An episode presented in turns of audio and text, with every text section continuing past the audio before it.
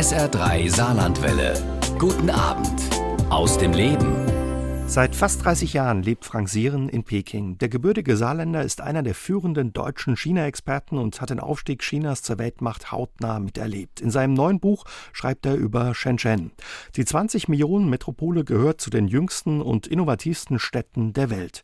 Dort kann man bereits heute erleben, wie wir in Zukunft leben und welche Technologien uns prägen könnten. Nachhaltigkeit, E-Autos, Drohnen, 5G oder Roboter sind in der Megacity bereits heute selbstverständlich, aber eben auch Überwachung durch Sprach- und Gesichtserkennung. Heute nimmt uns Frank Sieren bei SA3 aus dem Leben mit in die Stadt der Zukunft und wir haben unser Gespräch per Webschalter aufgezeichnet und dafür war mir Frank Sieren aus Peking zugeschaltet. Hallo Herr Sieren, schön, dass Sie sich Zeit für uns nehmen. Sehr gerne. Sie leben seit fast 30 Jahren in Peking, haben aber überlegt, schreiben Sie in Ihrem Buch, nach Shenzhen zu ziehen. Warum? Was macht die Stadt ja so besonders und interessant? Naja, ich lebe jetzt schon sehr lange in Peking und, Peking ist die Hauptstadt äh, und das ist äh, ein bisschen so, dass natürlich die Hauptstadt etwas gesetzter ist, hier ist etwas mehr Ordnung und ich kenne schon alles und so ist die Idee entstanden, in eine Region zu ziehen, wo im Grunde die Zukunft der Welt mitentwickelt wird, ähm, wo sehr viele junge Leute forschen und entwickeln, wo es auch eine freiere Subkultur gibt, ähm, die natürlich eng mit den jungen Menschen zusammenhängt, äh, die dort leben. Das Durchschnittsalter ist 29. Das ist selbst, also auch für chinesische Verhältnisse, sehr jung.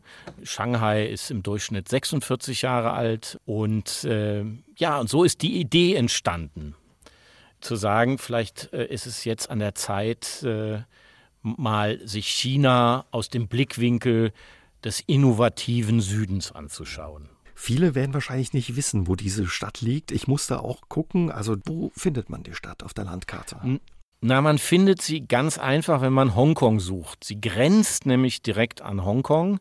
Im Grunde ist es am Ende eine Stadt. Ähm, früher hat man gesagt, äh, Shenzhen bei Hongkong und Shenzhen war so eine Art Vorstadt von Hongkong, eine Schlaf- und Produktionsstadt. Aber das hat sich äh, doch äh, inzwischen dramatisch verändert, weil inzwischen Shenzhen 20 Millionen Einwohner hat und Hongkong gut 8 Millionen. Also jetzt ist Hongkong fast die Vorstadt von Shenzhen geworden. Hm. Es ist auch noch eine sehr junge Stadt. Also bis Ende der 70er Jahre war es, habe ich bei Ihnen gelesen, noch ein Fischerdorf. Ja, und es ist äh, eine Stadt, die dann praktisch aus dem Nichts gebaut wurde. Das hat natürlich den großen Vorteil, dass es keine Altlasten gibt, keine alten ähm, Staatsbetriebe, dass die Verkehrsplanung völlig neu überlegt werden konnte, dass ähm, neue, nachhaltigere Gebäude gebaut werden konnten. Aber man muss schon sagen, damals, als Deng Xiaoping ähm, sich überlegt hat, der große Reformer, dass man China öffnen muss, konnte der sich nicht vorstellen, dass das diese Entwicklung nehmen würde und dass Shenzhen so erfolgreich sein würde. Und auf die Idee gebracht hat den Deng Xiaoping der Vater des jetzigen Staatspräsidenten Xi Jinping. Der war nämlich damals der Gouverneur der Provinz und der hatte die Idee und Deng Xiaoping hatte dann die Macht, es umzusetzen. Und deswegen kümmert sich natürlich sein Sohn um das Erbe seines Vaters und die Stadt wird aus Peking mit allem unterstützt, was sie braucht, um innovativ zu sein. Mhm. Und dann eben auch wachsen zu können und diese Rolle dann einzunehmen. Ja. Sie haben schon gesagt, die Bevölkerung ist sehr jung, auch im Vergleich zu anderen Städten, selbst auch zu Berlin ist die Bevölkerung in Shenzhen sehr jung. Wer sind die Menschen, die dort leben? Na, das sind die Menschen, die was Neues machen wollen aus ganz China.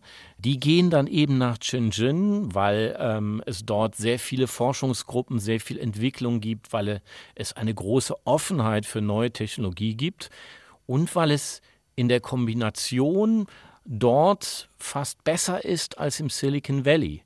Das hat damit zu tun, dass äh, im Silicon Valley zwar geforscht wird, aber produziert wird eben dann zwölf Stunden entfernt in China. Und die Finanzierung, das Geld, das kommt aus New York von der Wall Street. Und die sind dann wiederum fünf Flugstunden und zwei Zeitzonen auch entfernt. In Shenzhen ist das alles zusammen. Da hat man ein Finanzzentrum in Hongkong. Man hat im Norden von Shenzhen die ganzen Produktionsstätten. Und das bedeutet natürlich, dass man viel, viel schneller entwickeln kann. Und dann hat man einen Prototyp sich ausgedacht und kann den zu einem Produktionsleiter bringen, der sehr erfahren ist, wenn es darum geht, die Produkte in Massenproduktion umzusetzen. Und der sagt, nee, das geht so nicht, das müssen wir anders machen. Und dann kann man das sofort umstellen. Und so ist man in Shenzhen in der Lage, in einer sehr viel schnelleren Geschwindigkeit Dinge umzusetzen. Und dann gibt es natürlich noch einen entscheidenden Vorteil, das ist dieser riesige Markt mit Menschen, die jetzt gerade erst aufsteigen und die neugierig und hungrig auf neue Technologie sind. Und so konnten Drohnen, zum Beispiel ähm, äh, die Welthauptstadt der Drohnen ist in Shenzhen, der Weltmarktführer DJI ist dort, ähm, eine ganze neue Branche wurde dort erf erfunden. 5G wurde dort entwickelt, eben nicht nur von Huawei, dem chinesischen Unternehmen, sondern auch Ericsson und Nokia forschen dort, weil es eben an anderen Orten der Welt gar nicht diese Spezialisten gibt.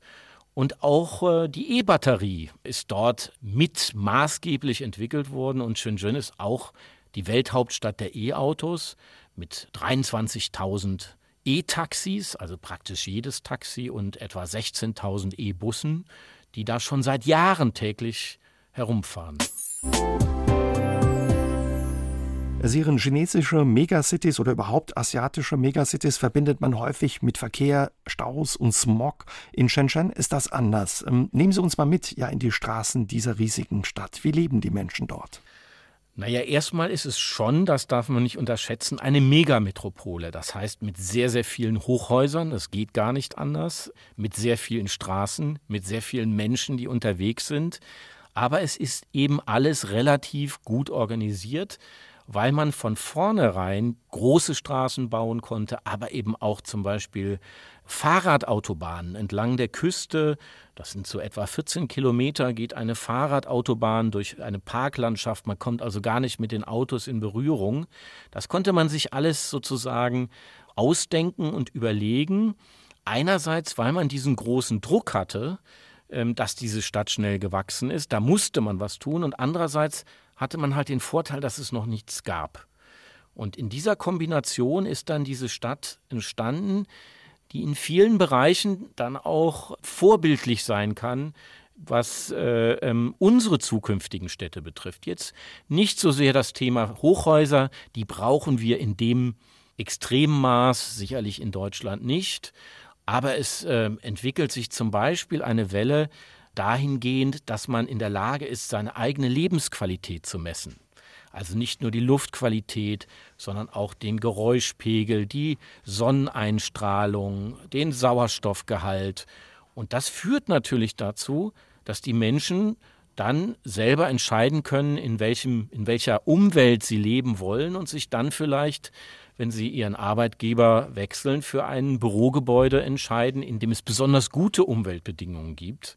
Dadurch entsteht sozusagen ein Wettbewerb dann unter den Arbeitgebern und die fliegen eben dann plötzlich die Spezialisten aus Europa ein, äh, wenn es ums nachhaltige Bauen geht oder um Passivhäuser, um diese Technologien dann gemeinsam mit den Westlern weiterzuentwickeln. Also hat man verstanden, wenn man all diese ja jungen, kreativen, innovativen Leute anziehen möchte aus, aus China, aber auch aus dem Ausland, muss man dann eben auch die Rahmenbedingungen schaffen, dass es für die Leute attraktiv ist und man offenbar dann auch in Konkurrenz mit eben anderen Regionen in der Welt steht.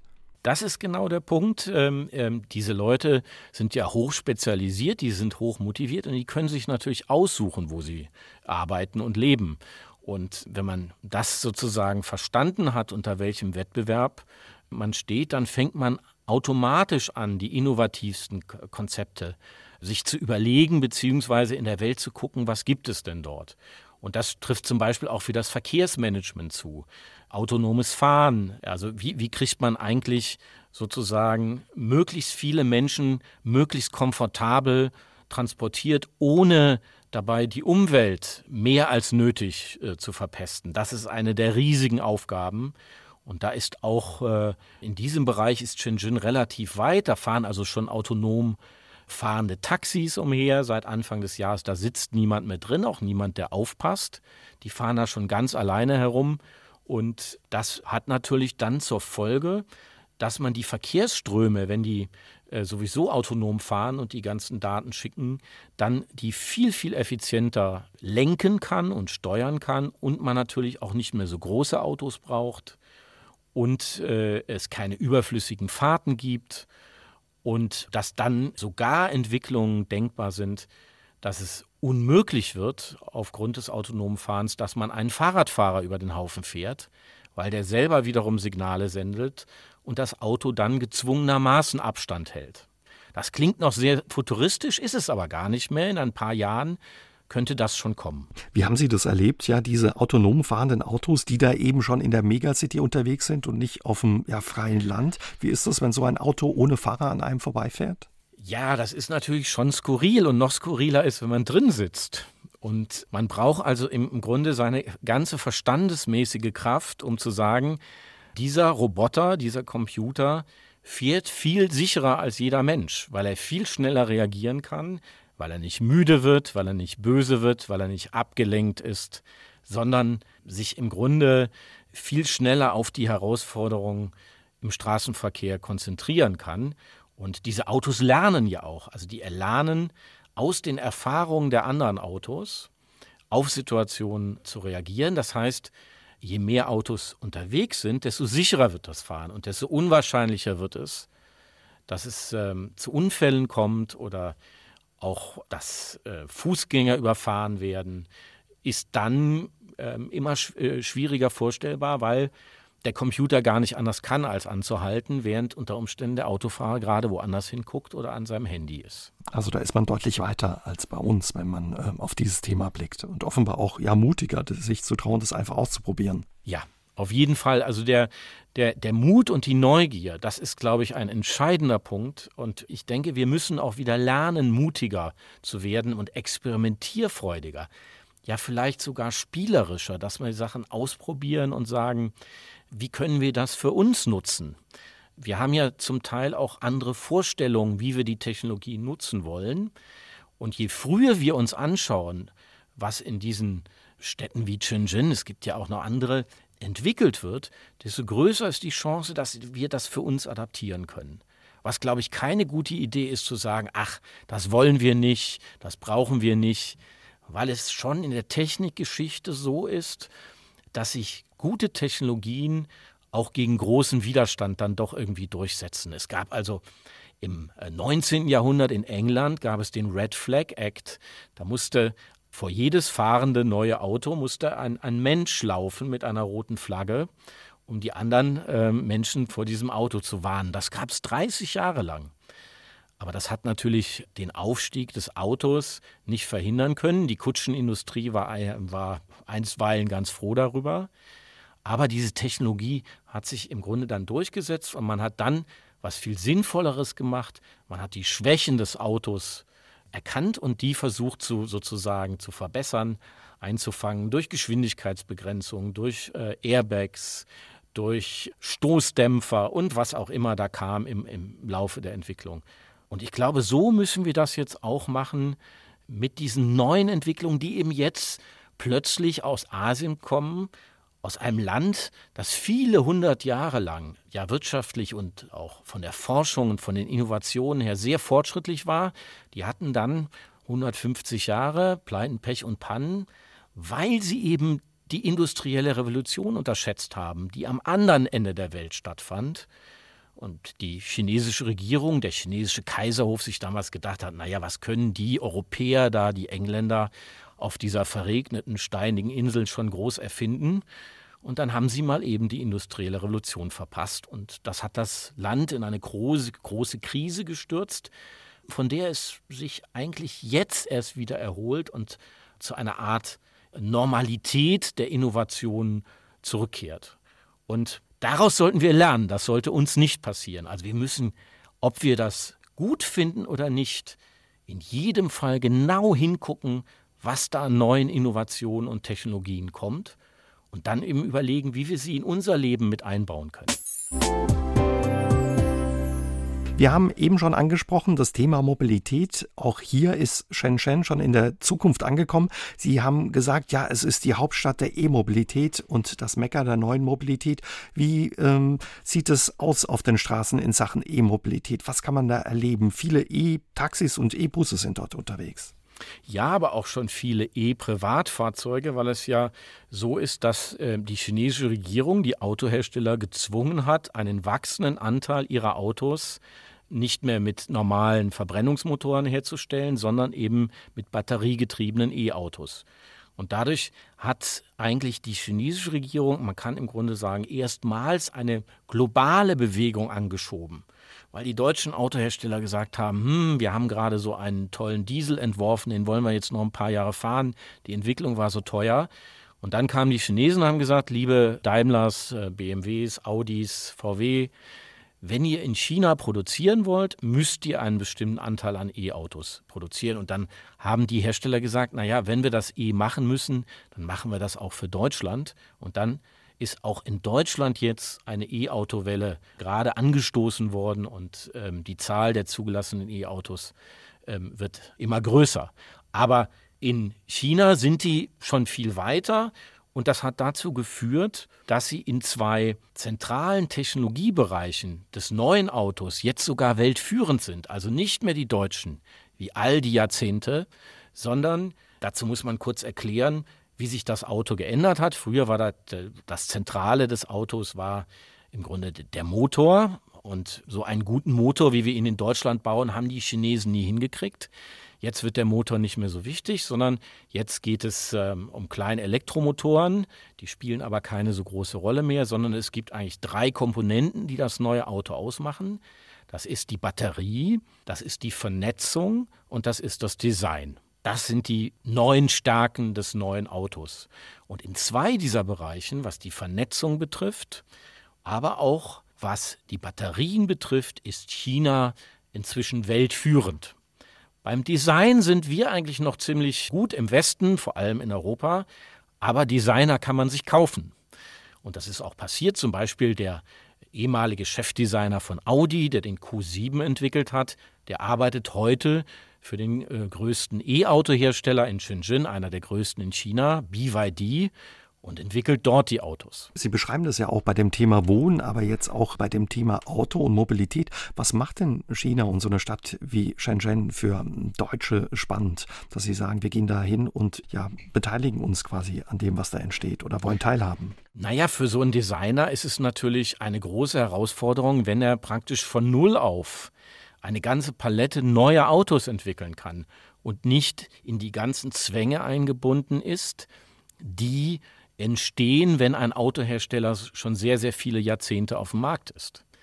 Und das ist natürlich eine große Herausforderung. Man kann viel spielerischer sein, man kann viel mehr neue Sachen ausprobieren. Die Entwicklungszyklen sind viel schneller. Und ähm, das ist natürlich eine, eine große Herausforderung, die ähm, Leute, die neugierig sind, die was Neues machen wollen, und vielleicht auch schon sehr viel erlebt haben und sehr viel gemacht haben und bei denen die Auswahl jetzt für ganz neue Sachen gar nicht mehr so groß ist. Die sagen dann natürlich, hm, das ist aber toll, da gehe ich nach Shenzhen und dann gucke ich mal, was da rauskommt. Und das betrifft natürlich nicht nur ähm, Designer, sondern das betrifft auch Entwickler, Forscher, das betrifft auch Start-up-Unternehmer, die sagen, ich kriege einfach mein Produkt viel, viel schneller entwickelt und marktreif, als das in, in Europa der Fall ist und wahrscheinlich sogar schneller, als das in Amerika der Fall ist. Und hinzu kommt, dass in Amerika und in China sehr, sehr viel mehr Geld für Startups ausgegeben wird, nämlich so 100 Milliarden pro Jahr. In Europa ist das nur ein Bruchteil. Und man braucht natürlich schon viel Geld und ein, auch eine sozusagen Mentalität, dass man Fehler machen kann, aus den Fehlern lernt und dann weitermacht. Das ist auch ein ganz, äh, ganz wichtiger Punkt, ähm, wenn man Startups macht, weil unter Umständen braucht man zwei, drei Anläufe. Und ähm, wenn dann so eine Mentalität herrscht, na ja, der ist ja pleite gegangen, der hat das nicht hingekriegt, dann ist es natürlich viel schwieriger, als wenn man sagt, ja, das hat nicht geklappt, aber wir wissen warum und jetzt machen wir es besser. Mhm. Ist es auch der Grund, warum man ja in Sachen Innovation in Shenzhen so erfolgreich ist, dass man ja diese, diese Fehlerquote oder das Fehlermachen zulässt und einrechnet? Ja, weil man auch unter großem Entwicklungsdruck ist, hat man natürlich auch mehr Spielräume. Man sagt im Grunde, okay, wir müssen von ganz verschiedenen Anfängen aus uns in eine Richtung entwickeln. Und man weiß unter Umständen gar nicht, wo man rauskommt. Äh, welches ist die beste Batterie? Welche Kombination aus Kameras und Radarsystemen ist, am Autonom, ist beim autonomen Fahren am besten. Das weiß man am Anfang nicht und der Staat ist da so aufgestellt, dass er diese Forschungscluster schafft, also Forschungszentren aufbaut, sie mit Geld ausstattet, mit Geräten, äh, mit Menschen, aber diese Forschungszentren dann relativ frei untereinander im Wettbewerb stehen. Weil der Staat hat natürlich verstanden, dass selber kann er sich das nicht ausdenken, sondern so etwas kann nur im Wettbewerb entstehen. Und wenn es dann eben ein paar Cluster gibt oder ein paar Firmen, die man losschickt, im Fall von Huawei, also 5G, Telekommunikation, war es eben so, dass da vor 20, 25 Jahren vier Firmen gestartet sind. Die waren alle unterschiedlich aufgestellt und am Ende sind zwei durchgekommen. ZTE, die sind nicht so bekannt, und Huawei ist im Grunde jetzt das erste chinesische Weltunternehmen mit ähm, einem Namen, den dann in der Welt doch sehr viele Menschen kennen. Und das hat eben damit zu tun, dass man diese sozusagen Freiräume schafft, um sicherzustellen, dass man innovativ ist. Und interessant ist, das ist auch ein bisschen ein Trauma, ein geschichtliches Trauma. Man will auf keinen Fall wieder einen Innovationsschub verpassen. Und deswegen ist der Staat so dahinter und sind die Politiker so wach, weil die haben alle diese große Niederlage Chinas erlebt, als die plötzlich von den Engländern, Franzosen und Amerikanern überholt wurden und ja zum Teil auch kolonialisiert wurden an der Küste und ihre Autonomie verloren haben. Und aus dieser Angst macht man vielleicht sogar ein bisschen mehr, als es nötig wäre, um diese Innovationen herzustellen. Aber das führt eben dazu, dass es jetzt auch viel schneller gegangen ist, als zum Beispiel ich das erwartet hatte. Es war für mich eine große Überraschung, wie schnell China dann aus der Phase Fabrik der Welt, also man kann alles herstellen, was einem die Westler so entwickelt haben, in die Phase jetzt geht, dass man selber Produkte entwickelt und die auch stärker auf die eigenen Märkte anpasst. Herr Siren, zu Shenzhen gehört aber ja neben all dieser Innovationskraft und dieser positiven Entwicklung auch die Überwachung durch Kameras und künstliche Intelligenz. Die Stadt, schreiben Sie, ist das Zentrum der Sprach- und Gesichtserkennung. Welche ähm, ja, Rolle spielt die Überwachung in der Megacity und im Alltag der Menschen? Ja, sie spielt eine große Rolle und eben auch eine, ich sage mal, zumindest aus unserer westlichen Sicht, eine verstörende Rolle weil es eben so zweischneidig ist. Auf der einen Seite kann man mit Überwachung den Verkehr besser steuern, man kann die Menschen in den U-Bahnen besser steuern, man kann dafür sorgen, dass eine Stadt reibungsloser läuft. Auf der anderen Seite kann man auch die Menschen überwachen. Also man weiß auch, wohin sie gehen. Und in Shenzhen gibt es außerhalb der Wohnung kaum noch einen Platz, wo man äh, nicht in einem ganzen äh, Rudel von Kameras sich bewegt und diese Kameras sind auch miteinander vernetzt. Und das kann man natürlich auch nutzen, und das passiert auch, um politisch unliebsame Menschen zu verfolgen, dafür zu sorgen, dass sie nicht in der Art und Weise politisch aktiv sind, wie das die kommunistische Partei nicht will. Also was nehmen die auch? Na, die Kamera kann praktisch aufzeichnen, wenn ich mich äh, lückenlos aufzeichnen, wenn ich mich in Shenzhen durch die Stadt bewege. Die sieht auch, wen ich treffe, wenn ich Leute treffen soll, die ich äh, nicht treffen soll, aus politischen Gründen. Die sieht, mit wem ich rede. Also das ist sozusagen schon ein ziemlich lückenloser Überwachungsstaat jetzt außerhalb der Wohnung. Innerhalb der Wohnung ist es noch ein bisschen anders, aber das ist sozusagen schon Realität. Und das macht den Umgang mit diesen Technologien für uns auch so schwierig, weil man eben mit den großen Vorteilen, das ist aber bei aller Technologie so, immer auch die Nachteile bekommt. Autos fahren Menschen um. Es gibt äh, 30.000 Verkehrstote im Jahr äh, durch Autos. Nur bei dieser Überwachung ist es eben noch, ich sage mal, gruseliger, noch verstörender, weil es einen sofort an Orwell erinnert.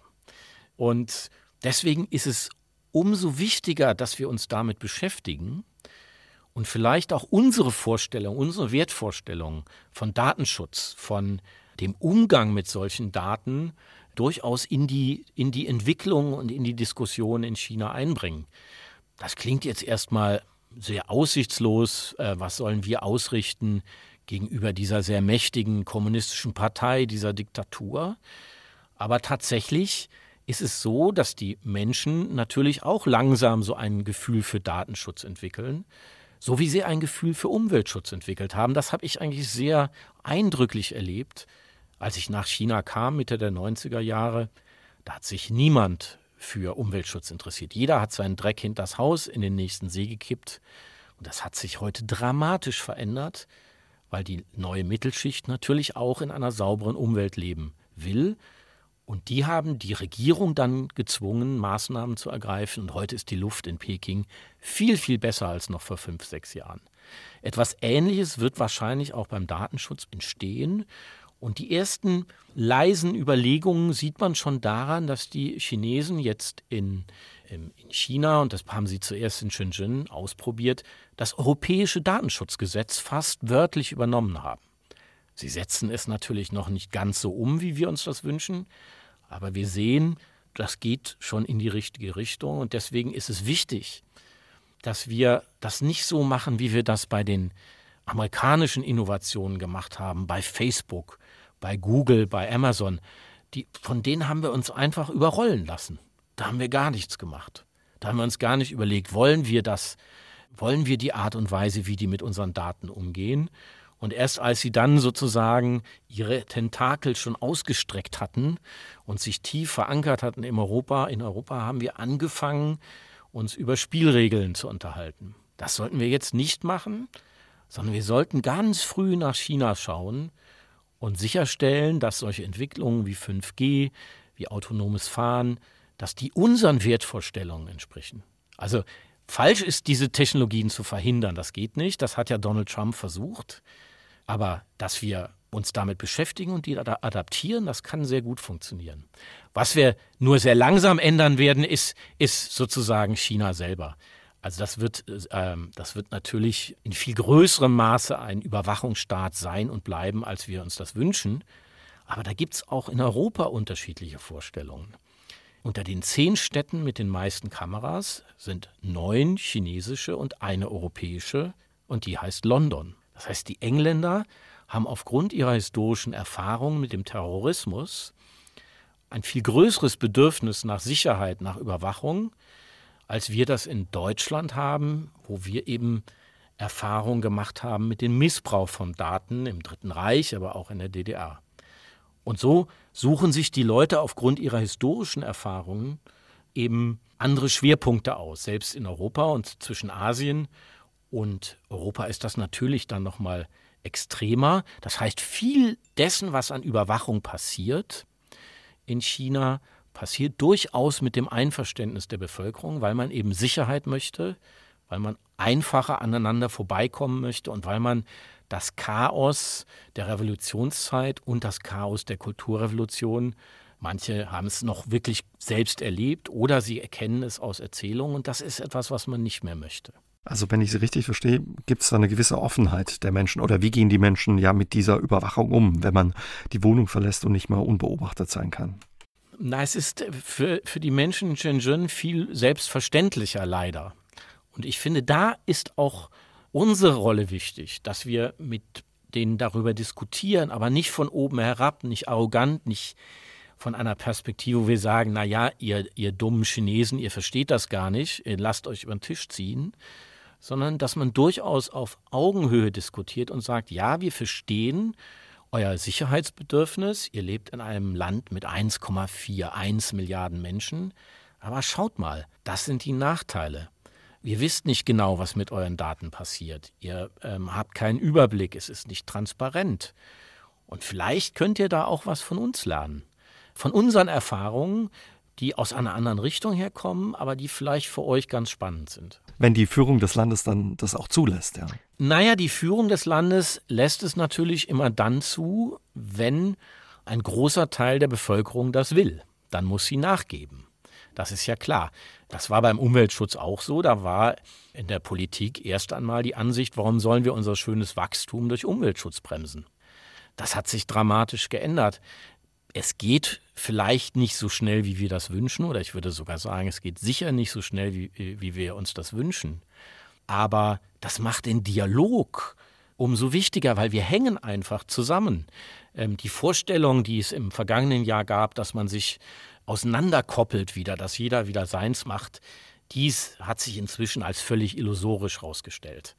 Das würde für uns bedeuten, wenn wir sagen, wir wollen nichts mit China zu tun haben, dass unser Smartphone und unsere Jeans und nicht nur die chinesischen Smartphones, sondern auch das iPhone würden doppelt, dreimal so teuer werden. Volkswagen verkauft 40 Prozent seiner Autos nach China. Die könnten kaum überleben, wenn dieser Markt wegfällt. Das heißt, die Möglichkeit, uns zurückzuziehen, die gibt es nur in einzelnen partiellen Bereichen, aber generell ist die Tendenz so, dass wir immer enger zusammenwachsen. Und deswegen müssen wir uns auch immer mehr miteinander beschäftigen und auch lernen, die Welt aus den unterschiedlichen Perspektiven anzusehen. Unterschätzen wir da auch ein Stück weit ja, wie groß der Einfluss und die Macht Chinas auch schon auf unser Leben heute ist? Ja, das glaube ich schon. Also China ist halt weit weg, aber praktisch alle Produkte, die wir so im täglichen Leben benutzen, kommen aus China oder aus Nachbarländern von China und werden in Zusammenarbeit mit China hergestellt. Ähm, das hat dazu geführt, dass wir in den letzten Jahrzehnten immer preiswertere und trotzdem hochqualitative Produkte kaufen konnten. Also wir hatten am Ende im Grunde mehr Geld in der Tasche. Aber das hat natürlich dazu geführt, dass wir jetzt auch ein bisschen von diesen Ländern abhängig sind und wahrscheinlich auch noch abhängiger werden. Und deswegen müssen wir jetzt das Beste daraus machen und den Dialog suchen und unsere Wertvorstellungen offen vertreten.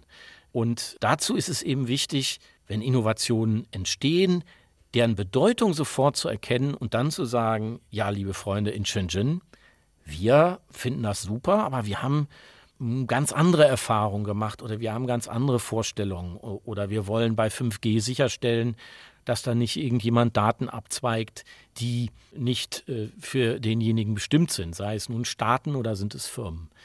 Und je früher wir das machen, desto besser ist es. Die Überwachung, die Sie angesprochen haben, da fragt man sich ja, wie das zusammenpasst, auch mit der Innovation und all dem Neuen und ja auch den Freiheiten, die es auch zum Beispiel in der Subkultur gibt in Shenzhen, die Sie beschreiben. Wie passt das mit den Überwachungen zusammen? Naja, das ist am Ende ganz einfach erklärt oder es ist ein sehr kompliziertes Thema, aber man kann es ganz einfach zusammenfassen.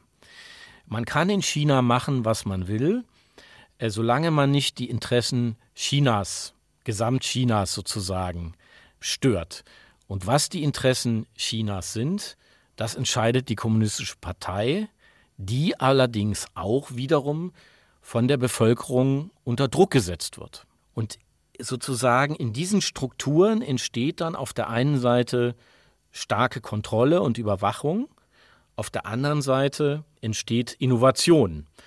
Und Oft ist es so, dass ähm, jemand, der politisch aktiv ist und zum Beispiel dafür kämpft, dass ähm, äh, Hongkong nun endlich demokratisch wird, dass der unter Umständen die Technologie als Verfolgungstechnologie empfindet und ein anderer, wenn man jetzt zum Beispiel bei Spracherkennung sich anschaut, für den ähm, ist diese Technologie eine große Erleichterung in der Kommunikation mit anderen Menschen. Und es ist aber und das ist das Schwierige für uns, es ist immer beides.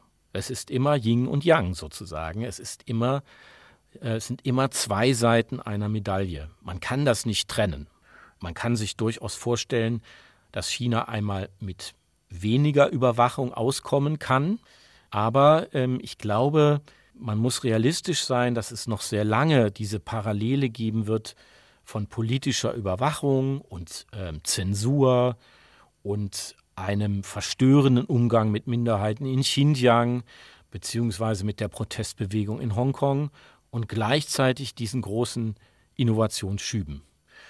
Und wir müssen halt gucken, dass wir sozusagen von den, von den Innovationen, die nützlich für uns sind, möglichst viel kriegen und von den Nachteilen möglichst viel fern von uns halten. Was sind sonst die Schattenseiten in einer Stadt wie Shenzhen, die so schnell gewachsen ist und ähm, ja auch ähm, sich so stark entwickelt hat? Wer ist da auf der Strecke geblieben? Naja, auf der Strecke geblieben sind natürlich die Menschen in den alten Vierteln. Also es gab, also alte Viertel heißt dann ähm, nicht frühes 20. Jahrhundert, sondern 90er Jahre, ja, des vergangenen Jahrhunderts. Da hat sich eine Subkultur entwickelt, aber das Problem ist natürlich, wenn die Stadt so schnell wächst, reichen diese sechsstöckigen Häuser nicht und man musste sehr schnell diese Häuser wegreißen und Hochhäuser hinbauen. Und traditionell ist es in China so, dass die Hausbesitzer entschädigt werden, aber die Mieter haben praktisch keine Rechte. Die werden auf die Straße gesetzt. Und das ist insofern sehr tragisch, als dass daran auch die Schule hängt. Also wenn man in einem bestimmten Viertel wohnt, hat man Zugang zu einer bestimmten Schule. Wenn man jetzt da rausfliegt und keine Wohnung mehr findet, dann findet man auch keine Schule mehr für die Kinder. Und da gab es ähm, richtig große Proteste, Protestbewegungen, Auseinandersetzungen. Und jetzt hat die Stadtregierung das ein bisschen abgemildert. Insofern, als die Bauunternehmen dafür sorgen müssen, dass die Leute zum Teil umgesiedelt werden, dass sie mit Bussen in eine andere Schule gefahren werden. Aber diese kleinen Leute sind durchaus die Verlierer in einer solchen Entwicklung. Und das, was da an politischer Abpufferung gemacht worden ist, steht natürlich in keinem Verhältnis zu den Schicksalen, die diese Menschen, die ich auch ausführlich in dem Buch beschreibe, in einem Kapitel erfahren mussten. Das sind eben Restaurantbesitzer, die haben eine kleine Schneiderei, ähm, die haben ein Fischgeschäft und sie sind durchaus ähm, wichtig für die, für die Menschen, die dann in der Entwicklungsindustrie, in der Innovationsindustrie arbeiten und gerade für ganz junge Leute, für Studenten, Studierende, die ähm, wohnen natürlich auch in diesen Vierteln. Und ähm, da passiert eben jetzt eine ähnliche Entwicklung, nur viel extremer, wie zum Beispiel in Berlin im Prenzlauer Berg, wo dann äh, eben immer mehr hochbezahlte Spezialisten in eine traditionelle Wohngegend einfallen, hätte ich fast gesagt. Man hat es jetzt verstanden in Shenzhen und einige dieser Viertel geschützt. Aber das ist eben eine sehr, sehr schwierige politische Entscheidung für die Regierung, weil man auch nicht alles so lassen kann, wie es ist, ähm, weil man dann die Leute nicht unterkriegt, die man aber braucht, damit die Stadt weiter wachsen kann. Sie sind in Saarbrücken geboren. Wie kommt's, Herr Seeren? Naja, das ist eigentlich ganz lustig, weil ich habe nie in Saarbrücken gewohnt. Meine Eltern sind zwar Saarländer beide, also meine Mutter stammt aus Riegelsberg und mein äh, Vater aus der Nähe von Orscholz an der Saarschleife. Aber zu dieser Zeit haben meine Eltern in Frankreich gewohnt und die wollten nicht, dass ich Franzose werde. Also haben sie mich im letzten Moment, meine Mutter war hochschwanger, noch über die Grenze geschafft und dann bin ich in, im Rastfuhl Krankenhaus zur Welt gekommen. Ähm, ich weiß gar nicht, ob es das noch gibt. Gibt's ähm, noch, ja. Gibt's noch. Und das war aber auch dann schon mein Aufenthalt im Saarland. Äh, wir sind dann ein bisschen in Deutschland herumgezogen und ich habe dann später in Konz gewohnt bei Trier und habe dann in, in, erstmal in Trier studiert und bin äh, dann über Berlin durch einen Zufall nach China gekommen und bin aber jetzt immer noch, immer, immer wieder im Saarland, äh, vor allem auf der Seite von meinem Vater, also in Weiten bei Orscholz. Da wohnen doch noch einige Verwandte. Also gibt es noch Verbindungen. Und äh, wenn Sie in Saarland kommen, äh, gibt es irgendwas, was Sie gerne machen oder unternehmen? Naja, Essen tue ich natürlich im Saarland gerne und den saarländischen Wald. Ähm, das ist ja etwas, äh, was man jetzt hier in Peking in der Umgebung nicht so hat. Im Norden Chinas dann doch wieder. Das ist natürlich auch was, also diese doch sehr schöne Landschaft ist etwas, was man im Grunde auch erst zu schätzen lernt, wenn man vielleicht länger im Ausland lebt. Und da freue ich mich immer sehr drauf ja, ist auch ein wirklicher Schatz, ähm, der Wald im Saarland, äh, wo man auch wirklich, ja. wo wir froh sind, dass wir den haben. Seit 1994 leben Sie in Peking. Ja, wie sind Sie nach China gekommen? Naja, ich bin ähm, im, im Grunde war es so, dass meine damalige Freundin einen Job in China bekommen hat und dann bin ich einfach mitgegangen. Ich wäre aber auch ähm, nach Bulgarien gegangen oder nichts gegen Bulgarien, aber jetzt mal um ein kleineres Land zu nennen oder nach Lima in Peru. Das war jetzt nicht so das Entscheidende, sondern sie äh, ist Sinologin gewesen und hat eben den Job da gehabt. Und dann bin ich da hingegangen. Das ging dann auseinander, weil ihr hat es in China nicht gefallen. Mir aber sehr gut. Und ich habe sie dann auch ein bisschen aufgezogen. Wie kann man denn Sinologie studieren? Und dann gefällt es einem in China nicht. Aber am Ende war es dann so, sie ist zurückgegangen, ich bin geblieben, auch ein bisschen aus Trotz. Und äh, so kam dann ein Jahr zum anderen. Und dann war ich irgendwann, ohne dass ich es richtig geplant hatte, China-Spezialist. Und jetzt ist halt die Frage, wo soll ich denn hin? Also ähm, jetzt nochmal Ungarn-Spezialist oder Brasilien-Spezialist zu werden, ist vielleicht nicht der richtige Weg. Also bleibe ich jetzt noch erstmal hier. Und es ist halt ein Land für Neugierige. Das ist eben das Spannende. Es werden hier die großen Fragen diskutiert, die großen neuen Fragen wie wir die neue Weltordnung gestalten. Zum Beispiel das Thema Essen. Die Chinesen können nicht so viel Fleisch essen pro Kopf wie die Amerikaner. Das ist unmöglich. Dann bricht die Welt zusammen. Also entsteht hier in China gerade, und da ist Shenzhen auch ein Zentrum, eine ganz große Bewegung des fleischlosen Fleisches. Und selbst die amerikanischen Firmen, äh, Beyond Meat und wie sie alle heißen, sagen eigentlich, können wir dieses Thema nicht in Amerika durchziehen, sondern wenn es erfolgreich sein soll und vor allem, wenn es einen Einfluss auf den Klimawandel haben soll, dann muss das in China eingeführt werden. Und da braucht man auch die Hilfe der chinesischen Regierung, die dann unter Umständen sagt, in allen Staatsbetrieben wird eben ab nächstes Jahr dann zweimal die Woche fleischlos gegessen. Und das Spannende in China ist und in Shenzhen, dass es eine alte Tradition des fleischlosen Fleisches und Fisches gibt, nämlich aus dem Buddhismus. Und dort gibt es eigentlich Jahrhunderte, Jahrtausende alte Rezepte, die jetzt modernisiert werden und mit moderner Technologie zu Massenprodukten entwickelt werden. Und vielleicht wird ja diese Bewegung mal so etwas wie eine chinesische Softpower, das dann überall in der Welt es hip ist unter der Generation Z oder wie sie danach heißen wird, ähm, diese Produkte zu essen und dann eben kein Fleisch mehr zu konsumieren. Und solche Sachen finde ich halt unglaublich spannend, mich damit zu beschäftigen und zu erleben, wie so eine neue Bewegung entsteht, die dann unter Umständen die Welt verändert was interessant ist, gerade bei dem Thema Essen, weil Essen für Chinesen ja auch so unheimlich wichtig ist. Ne? Die sind immer und überall am Essen und Essen spielt eine große Rolle, wenn das richtig ist.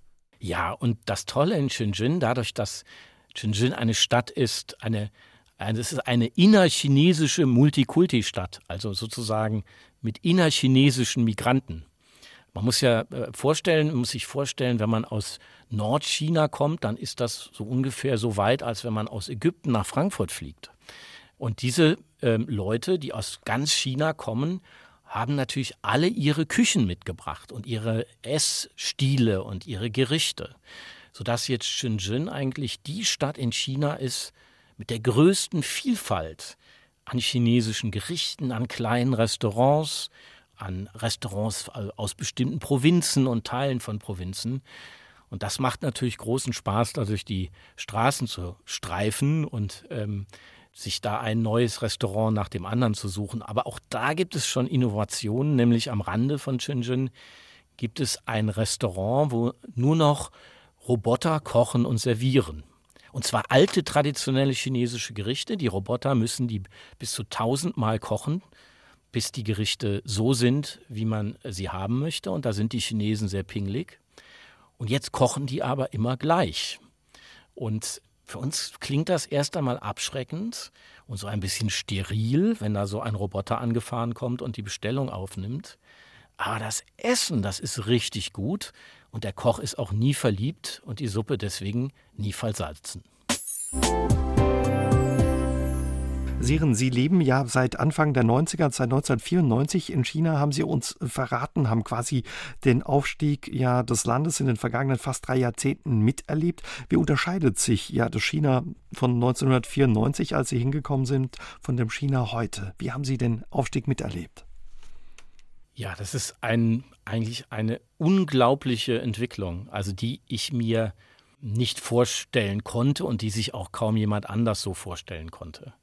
Also man konnte ja noch denken, na ja, China die Fabrik der Welt, dass die billig produzieren, made in China, das war noch vorstellbar. Es war auch vorstellbar, dass eine ganze Menge deutsche Autos in China äh, fahren, aber dass im Grunde sozusagen die Städte so fortschrittlich werden, dass sie so schnell es so schnell schaffen, eine große Infrastruktur, funktionierende Infrastruktur aufzubauen mit Straßen, mit ähm, äh, Mobilfunknetzwerk, mit äh, Mülltrennung und den ganzen Dingen, die man so braucht, wenn man moderne, dicht besiedelte Städte hat. Also das konnte ich mir damals nicht vorstellen. Und heute ist es ja so, dass man praktisch gar keinen Geldbeutel mehr hat, sondern alles mit dem Handy bezahlt, mit dem Smartphone. Und jetzt gibt es schon die ersten Restaurants mit Gesichtserkennung. Also da läuft man rein und kann mit seinem guten Gesicht bezahlen. Und die wissen auch schon, was man gerne isst, weil das haben sie alles sozusagen gespeichert. Wieder so ein Fall, wo mir es auf der einen Seite so ein bisschen gruselig wird, auf der anderen Seite ist das sehr praktisch. Ich muss kein Geld mitnehmen. Die Bedienung, die kommt, die weiß schon, dass ich das und das gerne esse. Das sind eben so Innovationen, die sich in, in ganz wenigen Jahren durchgesetzt haben, und zwar ohne, dass die Regierung das groß propagieren musste, sondern einfach, weil es praktisch war. Ähm, wenn man auf den Markt geht heutzutage, auch 80-jährige Rentner, Rentnerinnen, ähm, die haben ihr Smartphone dabei und äh, die kaufen dann zwei Köpfe Kohl und dann halten sie ihr Smartphone an einen QR-Code und dann bimmelt es einmal und dann äh, sind die paar die das kostet, sind dann ähm, bei dem Gemüseverkäufer auf dem Smartphone. Und das sind so Dinge, die eben das Leben hier so interessant machen. Und gleichzeitig kann man eben immer noch in ganz entlegene Gegenden äh, reisen mit unglaublicher Natur. Im Norden sieht es aus wie in Kanada, im Westen Ningxia, eine wunderschöne Weinregion, wo inzwischen Weine hergestellt werden, die international mit die höchsten Preise bekommen. Im, dann das Himalaya, die großen Wüsten. Das sind alles spektakuläre Landschaften, die tropischen Regionen in ähm, Südwestchina, Yunnan mit den Teeplantagen und auch eben noch sehr traditionellen, einfachen, einfach lebenden Menschen. Und diese Vielfalt und diese Spannweite, die ist, glaube ich, äh, weltweit ziemlich einmalig. Wie geht man aber mit dieser Vielfalt und dieser Spannweite in dem Land um? Möchte man da beides nebeneinander erhalten oder sagt man, ja, das soll sich, diese Innovationen sollen sich überall durchsetzen? Naja, also ich bin natürlich als Städter, habe ich natürlich ein gewisses, ähm, ich sage mal, romantisches Verhältnis gegenüber abgelegenen chinesischen Dörfern.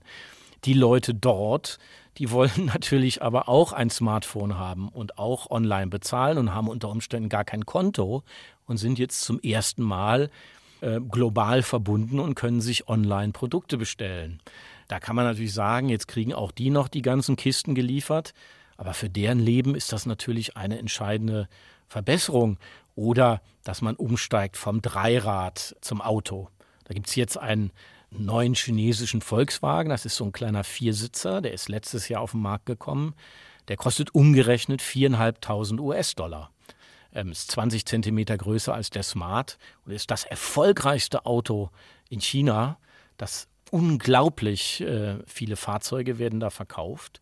Und das ist natürlich, ähm, empfinden die Menschen in den Dörfern natürlich schon als eine unglaubliche Verbesserung ihrer Lebensqualität, während ich oder wir aus den Städten es dann schon gerne sehen, wenn sie noch ein bisschen mit dem Pferdekarren oder mit dem alten Dreirad oder mit dem Ochsen und dem Flug durch die Reisfelder ziehen. Aber das wird wahrscheinlich immer weniger werden. Und vielleicht kriegt man es hin, dass man die Dörfer modernisiert, technologisiert, aber die Struktur und die Landschaft dieser Dörfer beibehalten kann. Also im Grunde das, das optische Bild dieser Dörfer, in dem dann ganz moderne Menschen leben.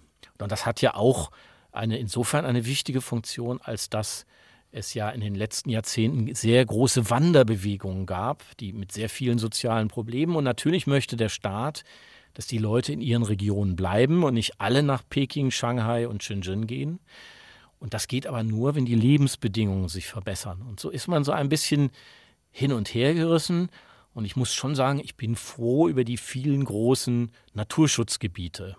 Ähnlich wie in den Vereinigten Staaten, in denen dann nicht mehr gebaut werden darf, in denen die Landschaft erhalten wird, in dem die Bauern keine Äcker mehr bestellen, sondern im Grunde dafür sorgen, dass die ursprüngliche Natur so bleibt, wie sie früher einmal war oder ähm, auch noch ist. Ob das aufgeht am Ende, das ist eine der großen Fragen, die in, selbst in China wahrscheinlich niemand beantworten kann. Und das große Problem ist das Wasser. Wenn die Wasserqualität nicht schnell besser wird, kann es unter Umständen eines Tages eine große Wasserknappheit geben. Und Wasser kann man nicht mal eben mit dem Tankschiff oder mit der Entsalzungsanlage in den Mengen herstellen.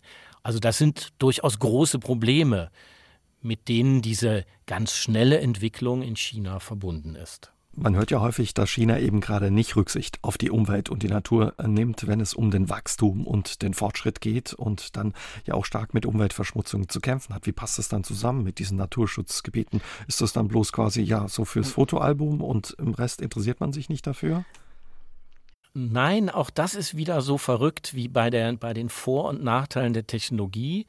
China ist gleichzeitig der größte Umweltverschmutzer der Welt mit 70 Prozent Energiegewinnung Kohle und gleichzeitig einer der größten Umwelttechnologieproduzenten, Weltmarktführer mit bei Windenergie, bei Wasserenergie, bei Solarenergie, auch bei der Atomkraft. Das heißt, sie versuchen beides gleichzeitig hinzukriegen und es hat jetzt in den letzten Jahren auch schon einen dramatischen Politikwechsel gegeben vom quantitativen Wachstum, also rein so groß und so schnell wie möglich wachsen, hin zu einem qualitativen Wachstum. Und Shenzhen ist die erste Stadt der Welt, die so ein qualitatives, nachhaltiges BIP eingeführt hat, wo eben nicht nur das reine Wirtschaftswachstum gemessen wird, sondern auch gemessen wird, ob das ökologisch nachhaltig ist. Das haben sie in diesem Frühjahr gemacht, nachdem sie es fünf, sechs Jahre getestet haben. Und ich bin sehr gespannt, was dabei rauskommt, wie das funktioniert. Sie haben das zusammen mit den Vereinten Nationen getestet und äh, entwickelt. Und im besten Fall ist das ein Modell für viele andere Städte. Wir hatten vorhin ja die vielen Ausländer angesprochen, die auch von Shenzhen angezogen werden, auch viele Deutsche, die da inzwischen arbeiten und sich einbringen in all diese Innovationen. Wird da nicht auch ein Stück weit ja das Wissen abgeschöpft aus dem Ausland? Ja, natürlich, aber wir schöpfen natürlich umgekehrt auch das Wissen ab. Also das ist äh, heute nicht mehr so, dass man das so einfach trennen kann. Also es gibt ein großes Interesse daran, von uns zu lernen, sage ich mal vorsichtig. Da wird auch das eine oder andere kopiert, vielleicht auch sogar illegal kopiert, obwohl das nicht mehr so häufig ist wie früher. Aber auf der anderen Seite gibt es eben auch ein Interesse westliche Forscher ähm, in China zu haben und mit denen zusammen etwas zu entwickeln gemeinsam. Und immer mehr, in dem Maße, in dem es chinesische Innovationen gibt, sind wir auch darauf angewiesen, uns genau anzugucken, was die Chinesen entwickelt haben. Die Batterietechnologie, die die Chinesen haben und jetzt in Fabriken in Europa bauen, die haben wir so nicht. Das haben wir verschlafen. Das haben wir unterschätzt, weil wir gedacht haben, wir, wir entwickeln Taschenlampen und wenn wir eine Batterie brauchen, kaufen wir die. Und tatsächlich wurde dann die Batterie wichtiger als die Taschenlampe sozusagen. Jetzt bauen die Chinesen Fabriken mit Technologie, die es in Deutschland nicht gibt. Ähm, jetzt könnten die Chinesen ja auch sagen, ähm, wir machen das nicht, die Deutschen klauen uns jetzt die Technologie. Also ich glaube, da muss man etwas entspannter sein, vor allem in einer Welt, in der es eben nicht mehr diese geschlossenen Computersysteme gibt, sondern in einer Welt, die von Open Source dominiert wird, also von offenen Quellen, also von Softwaresystemen, die für alle zugänglich sind. Das ist ja der große Vorteil von Android im Vergleich zu iOS von Apple. Und in, in Shenzhen ist eben eine Stadt, die ganz stark von diesem Open Source Denken geprägt ist. Also jeder kommt an alles ran. Und das hat die Technologie auch so ein bisschen befreit.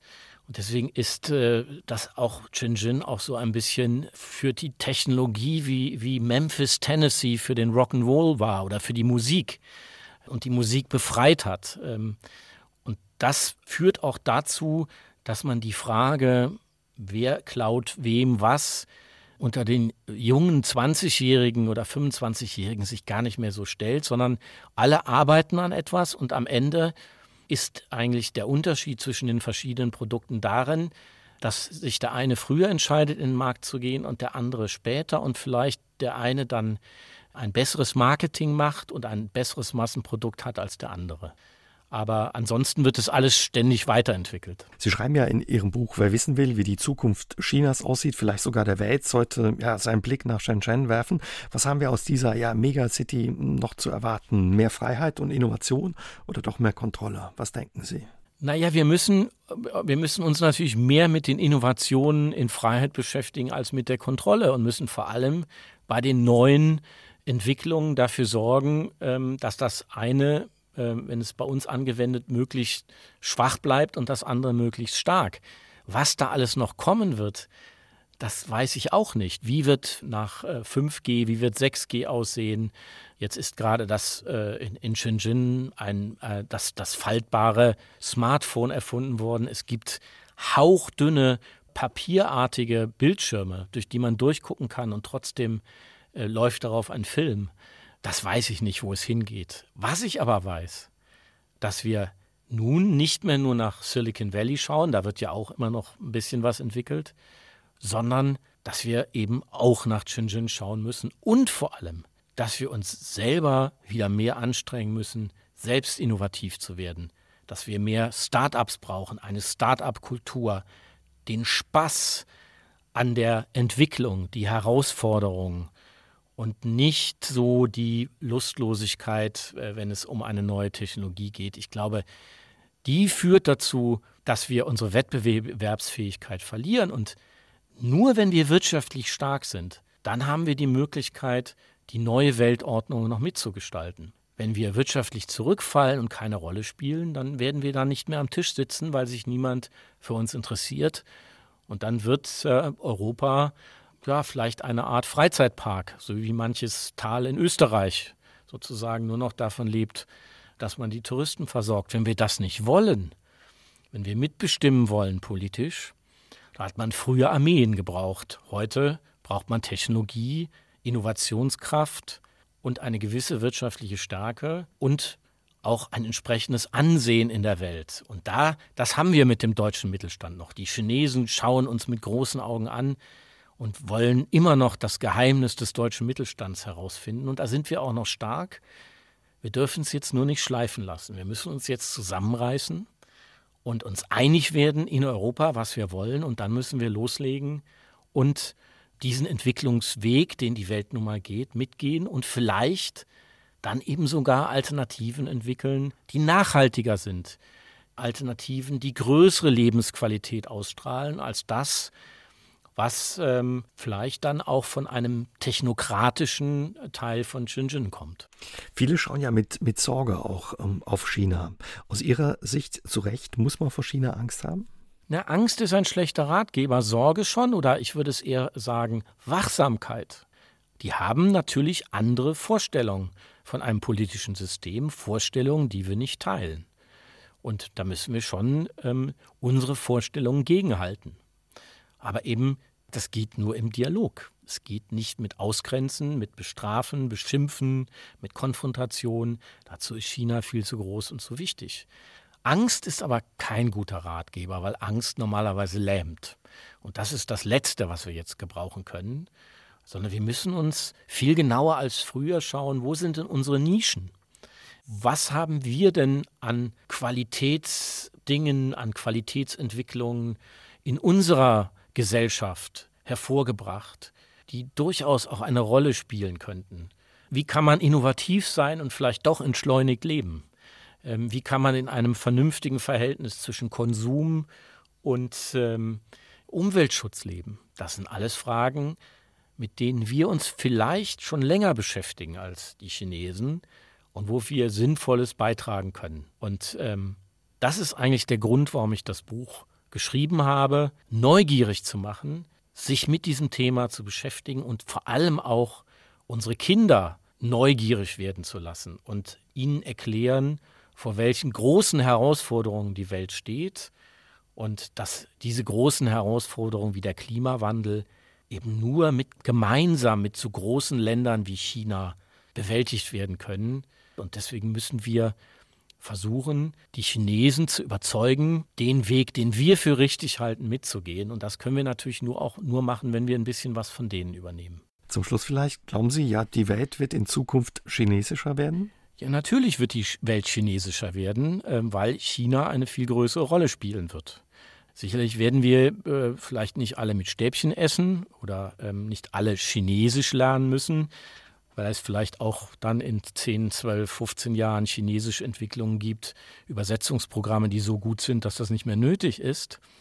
Aber natürlich ist die Welt mit dem Aufstieg der Weltmacht ähm, Amerika amerikanischer geworden. Und davor hieß die Weltmacht das British Empire, da ist die Weltmacht britischer geworden. Das ist völlig klar. Und das ist alles noch gar nicht so lange her. Ähm, heute vor 100 Jahren hat das britische Empire noch ein Viertel der Welt regiert.